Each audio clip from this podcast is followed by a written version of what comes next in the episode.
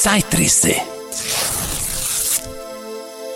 Das Spiegelbild in der Fotografie von Reinhold Ortmann. Erschienen in Bibliothek der Unterhaltung und des Wissens 1913, Band 10.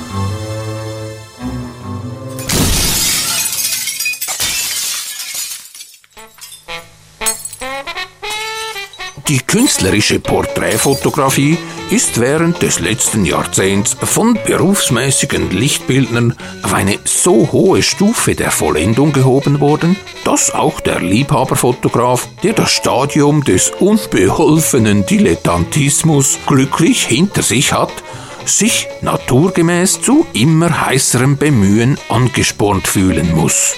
Teuer genug hat er ja zumeist die Erkenntnis bezahlen müssen, dass es für die Erzielung eines hübschen und gefälligen Bildes mit einer genauen Beobachtung der technischen Regeln noch keineswegs getan ist, sondern dass es neben richtiger Lichtverteilung und geschmackvollem Arrangement der Umgebung vor allem auf die Erfüllung künstlerischer Voraussetzungen in der Stellung des Aufzunehmenden ankommt. Selbst bei tüchtigster Anleitung wird es immer einer langen Übungszeit und eines gewissen angeborenen Talentes bedürfen, um den Amateur zu Leistungen zu befähigen, die berechtigten Anspruch auf einen künstlerischen Wert erheben können. Ist aber beim ernsthaft strebenden Liebhaberfotografen, der zugleich über einen brauchbaren Apparat verfügt, erst einmal das volle Verständnis für die entscheidenden Grundbedingungen des Erfolges aufgegangen, so darf er mit ziemlicher Sicherheit auf ein rasches und ermutigendes Fortschreiten hoffen. Auch ein gelegentliches Misslingen, das wohl auf keinem Gebiete schwerer zu vermeiden ist, als äh, gerade auf diesem, wird ihm dann vermutlich nicht mehr wie der Anfänger lediglich eine schmerzliche Enttäuschung, sondern zugleich und vor allem eine wertvolle Belehrung bedeuten. Und mit der wachsenden Sicherheit in der Beherrschung alles Handwerklichen wird er zu immer größerer Freiheit in der Verwendung und Ausnützung der gewonnenen künstlerischen Einsichten gelangen. Dann wird er sich getrost auch an Aufgaben wagen dürfen, deren glückliche Lösung man im Allgemeinen nur als dem Berufsfotografen möglich ansieht und zu deren einer wir mit dieser Skizze den vorgehaltenen Amateuren Anregung geben möchten. Es handelt sich wie schon der erste flüchtige Blick auf die beigegebenen Abbildungen erkennen lässt, um fotografische Porträte, die das betreffende menschliche Objekt gleichzeitig von verschiedenen Seiten zeigen. Das zur Erzielung dieses Effektes dienende Mittel kann natürlich nur ein Spiegel sein – und die beabsichtigte Wirkung besteht darin, dass das von dem spiegelnden Glase reflektierte Bild in vorteilhafter Beleuchtung und mit vollkommener Schärfe ebenfalls auf der Platte erscheint. Der Gedanke selbst kann durchaus seinen Anspruch auf Neuheit erheben, und wir alle haben schon in den Auslagekästen der Fotografen derartige Porträtaufnahmen gesehen aber aus naheliegenden Gründen wird der Berufsfotograf nur selten in die Lage kommen, solche Spiegelporträte herzustellen. Durch den scherzhaften oder intimen Charakter, der ihnen um ihre Eigenart willen anhaftet, erscheinen sie für die Geschenkzwecke, denen das bezahlte fotografische Abbild ja zumeist zu dienen hat, nur in sehr beschränktem Maße geeignet. Auch ließen sich gegen die Idee, sie etwa zur herrschenden Mode zu machen, wohl mit recht ernsthafte ästhetische Bedenken erheben. Als eine interessante und nutzbringende Übung für den Amateur und als eine hübsche Variation, die bei gutem Gelingen sowohl dem Dargestellten wie dem Erzeuger des Bildes lebhaftes Vergnügen bereiten kann ist das fotografierte Spiegelbild indessen gewiss zu empfehlen. Und schon die kleine Auswahl von Beispielen, auf die wir uns wegen des knapp zugemessenen Raumes beschränken müssen, dürfte beweisen, in wie mannigfaltiger und eigenartiger Weise sich die Idee ausnützen lässt. Zu beachten ist vor allem, dass statt des für gewöhnliche Porträtaufnahmen nötigen einen Hintergrundes deren zwei vorhanden sein müssen. Und zwar einer für die aufzunehmende Person und einer für ihr Spiegelbild. Äh, wesentlich schwieriger als das Arrangement dieser beiden Hintergründe ist schon die richtige Einstellung des Apparates. Der Amateur wird anfänglich immer geneigt sein, ihn auf die vor dem Spiegel sitzende Person einzustellen, wodurch das Reflexbild dann natürlich der Brennweite des Objektives entrückt wird. Es ist eben immer zu bedenken, dass dies Reflexbild als ebenso weit hinter dem Spiegel befindlich anzusehen ist, wie sich der Aufzunehmende vor demselben befindet. So gut, Herr Großer? Genau in dieser Position. Jetzt bitte die Pose halten. Ich, ich muss die Blumenvase im Spiegelbild noch ein wenig verschieben. Moment. Ah, Herr Großer, meine Güte, was machen Sie denn bloß? Sind Sie verletzt? ja, alles in Ordnung. Nur die ausgeliehene Ming-Vase von der Nachbarin ist jetzt leider hin.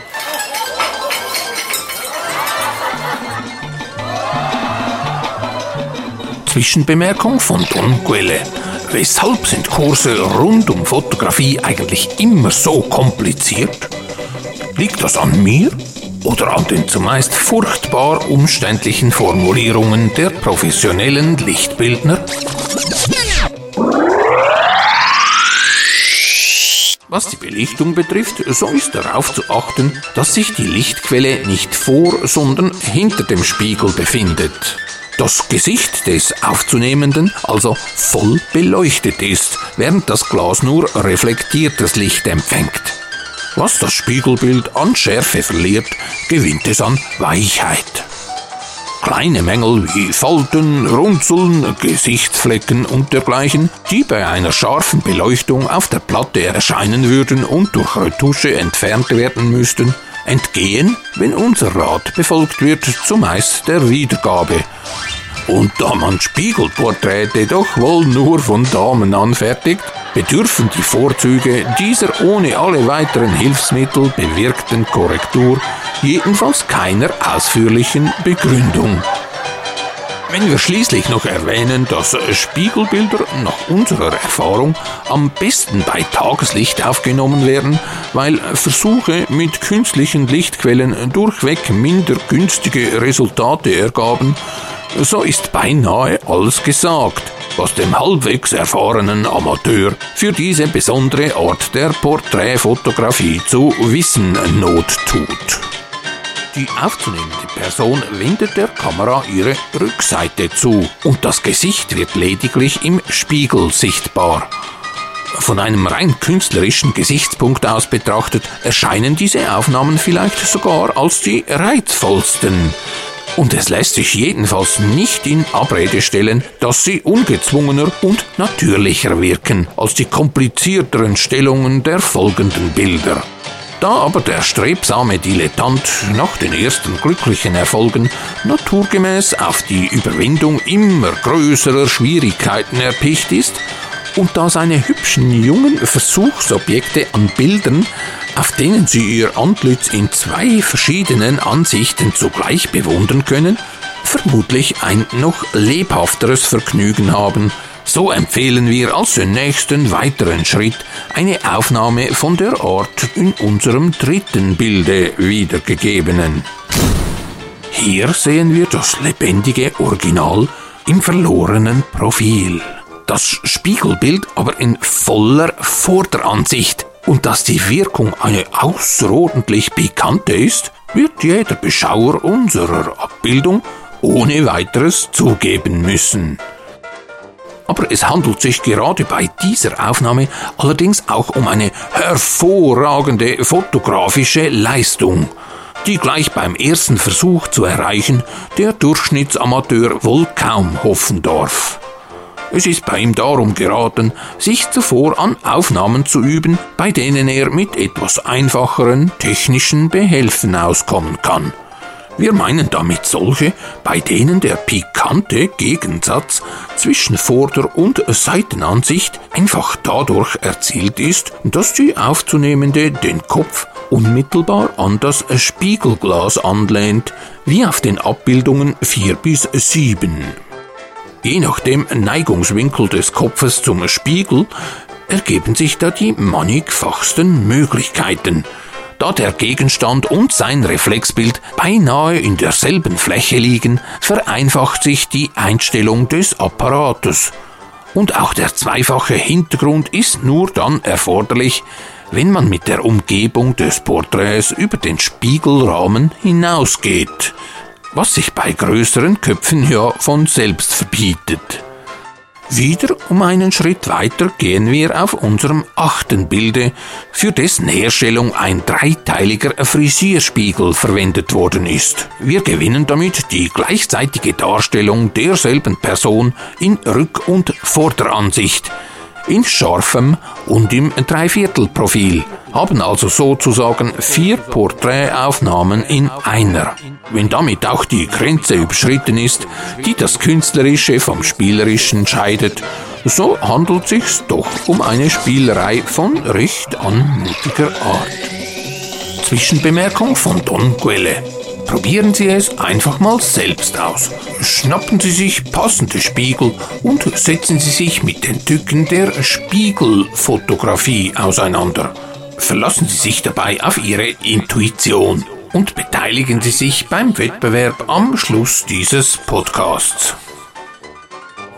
Erzählung dieses Effektes Zweierspiegel bedient hat, zwischen denen die Aufzunehmende Platz nehmen musste, während die Aufnahme über den einen Spiegel hinweg erfolgte, dem sie ihr Gesicht zugekehrt hatte. Die Spiegel waren annähernd parallel zueinander gestellt, während der Apparat auf unendlich eingestellt wurde. Der Platte für eine Aufnahme frei wird und die zu fotografierende erscheint auf ihr in dem inzwischen angelegten veränderten Kostüm bedarf es dazu nicht nur umständlicher Vorbereitungen und eines beträchtlichen Aufwandes an Hintergrund, Requisiten usw., so sondern auch einer vollkommenen Beherrschung der technischen und künstlerischen Mittel, die dem wohl ausgebildeten Berufsfotografen zur Verfügung stehen. Richtige Stellung und richtige Beleuchtung spielen hier eine so wichtige Rolle, dass ein Amateur, dem solche Wagnisse glücken, unserer Anregungen und Ratschläge wohl überhaupt nicht mehr bedarf. Nachfolgend ein weiterer höchst interessanter Artikel zum Thema Spiegel, den Raffaelius Alvagrusser auf einer seiner Zeitreisen aufgegabelt hat. Spiegel und Spiegelapparate erschienen im Buch der Erfindungen Gewerbe und Industrien. Sechste Prachtauflage. Verlagsbuchhandlung von Otto Sparma 1872. Kein Dichter hat die Reize des wiederkehrenden Lichtes je ausgesungen, kein Auge sie alle gekostet.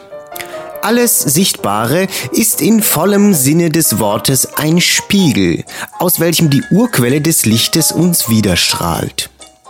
Die rote Apfelblüte im Frühling, der in der Abendsonne erglühende Gipfel des Eisbergs, der sanfte Strahl aus dem Auge der Geliebten, wie sie alle durch ihre eigene Gewalt fesseln, haben sie doch nur ihr Licht geborgt. Sie wären für deine Augen unsichtbar, wenn ihnen nicht die Fähigkeit, die auf sie fallenden Strahlen zurückzuwerfen, innewohnte. Wenn die Lichtquellen von jedem Körper, auf den sie auftreffen, verschluckt würden und nicht wiederkämen, wie traurig, wie öde wäre die Welt. Überall die tiefste Finsternis für unser Auge. Und nur wenn wir es direkt der Sonne oder den Gestirnen zurichteten, oder wenn wir zufällig damit einem Blitz, dem Scheine des Nordlichts oder der brennenden Flamme begegneten, würden wir einen umso stärker kontrastierenden Lichteindruck empfangen. Ein faulendes Stück Holz, weil es vermag mit eigenem Lichte zu leuchten, wäre für uns mehr als das schönste Menschenantlitz, denn jenes könnten wir sehen, dieses nicht. Je weniger Unebenheiten eine Fläche zeigt, umso vollkommener wird auch von ihr das Licht zurückgeworfen. Die von keinem Sturm empörte Oberfläche des Wassers heißt deshalb auch bezeichnend sein Spiegel. Aus ihm strahlte dem Menschen zuerst sein eigenes Bild entgegen, und mit dem Menschen freut sich die vom Dichter belebte Natur ihres Widerscheins. In dem glatten See weiden ihr Antlitz, tausend Gestirne singen rühmend die Geister über dem Wasser und von unten herauf das feuchte Weib. Labt sich die liebe Sonne nicht, der Mond sich nicht im Meer, kehrt wellenatmend ihr Gesicht nicht doppelt schöner her? Lockt dich der tiefe Himmel nicht, das feucht verklärte Blau? Lockt dich dein eigen Angesicht nicht her in ewigem Tau? Und wenn mit diesem Gesange ein Mensch sich berücken ließ, dürfen wir es jungen Mädchen verdanken, dass sie bei keinem Spiegel vorbeigehen können, ohne mit einem rasch hineingeworfenen Blick sich ihrer anmutigen Erscheinung zu freuen? Der Spiegel ist ein universelles Gerät. Obwohl zu seiner Erfindung ein ziemlicher Grad von Naturbeobachtung, Nachdenken und mancherlei Kunstfertigkeit gehört, so finden wir ihn verschiedenen Gestalten doch über die ganze Erde und selbst unter den am wenigsten kultivierten Völkern verbreitet. Bunte Glasperlen und kleine Handspiegel sind zwei der wirksamsten Kulturmittel rohen Naturvölkern gegenüber. Was Gold und alle Kunst nicht vermag, das vermögen diese der Eitelkeit angehängten Stachel. Annäherung, Zutrauen, Tausch, schließlich Gewöhnung an Arbeit, um sich die Mittel zur Befriedigung der wachsenden Bedürfnisse zu verschaffen. Spiegelbild-Fotowettbewerb. Machen Sie mit. Zeigen Sie uns Ihre kreative Seite. Beschäftigen Sie sich mit dem Thema Spiegelbildfotografie und reichen Sie Ihr bestes Resultat bei der Zeitredaktion im Buch der Gesichter ein. Folgende Preise gilt es zu erobern. Großer Hauptpreis. Ein Biergartenbesuch am wunderschönen Pfäffikersee mit Raffaelius, Alva Grusa und Don Guelle. Zweiter Preis. Ein unvergesslicher Bastelabend in den Gruserschen Werkstätten für sonderbare Maschinen, inklusive Kursleiter und Getränke. Dritter Preis. Eine Sprechrolle in einem der Zeitrisse-Podcasts. Thema Spiegelbildfotografie. Wir freuen uns auf verrückte und bezaubernde Fotografien. Teilnahme ab jetzt 14. Januar 2023. Bis, naja, bis die Pinnwand voll ist. Kontaktaufnahme gerne auch über raffaelius.com und tonquellehofer.ch. Zeitrisse. Das Spiegelbild in der Fotografie von Reinhold Ortmann. In spiegelnden Spiegeln spiegeln sich spiegelnde Spiegel.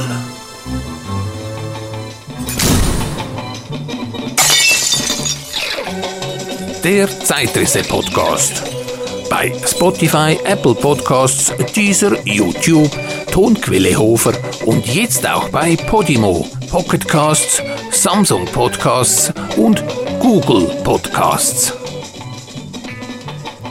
Die rote Apfelblüte im Frühling. Scheiß Handy. Aha.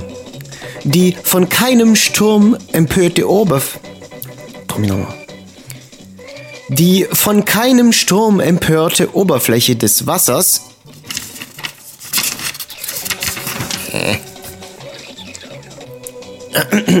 Nochmal, das ist jetzt ein Spruch da. Ach, singen. Oh, Herrgott, noch einisch. In dem glatten See weiden ihr Antlitz tausend Gestirne. Heute habe ich wirklich einen schlechten Tag.